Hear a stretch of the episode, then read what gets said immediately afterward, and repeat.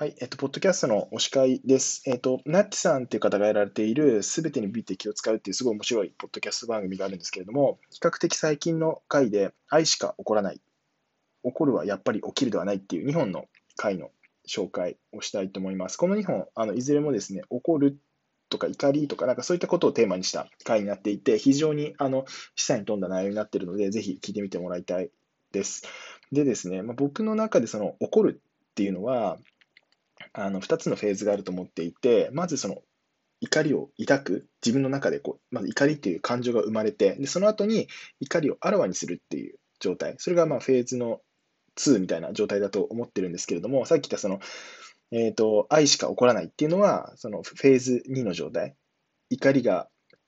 怒りをあらわにしてる状態。で、起こるはやっぱり起きるではないっていうのはフェーズ1の話をしてるっていうふうに思っていて、ちょっとそういう観点で聞いてもらえるといいかななんて思います。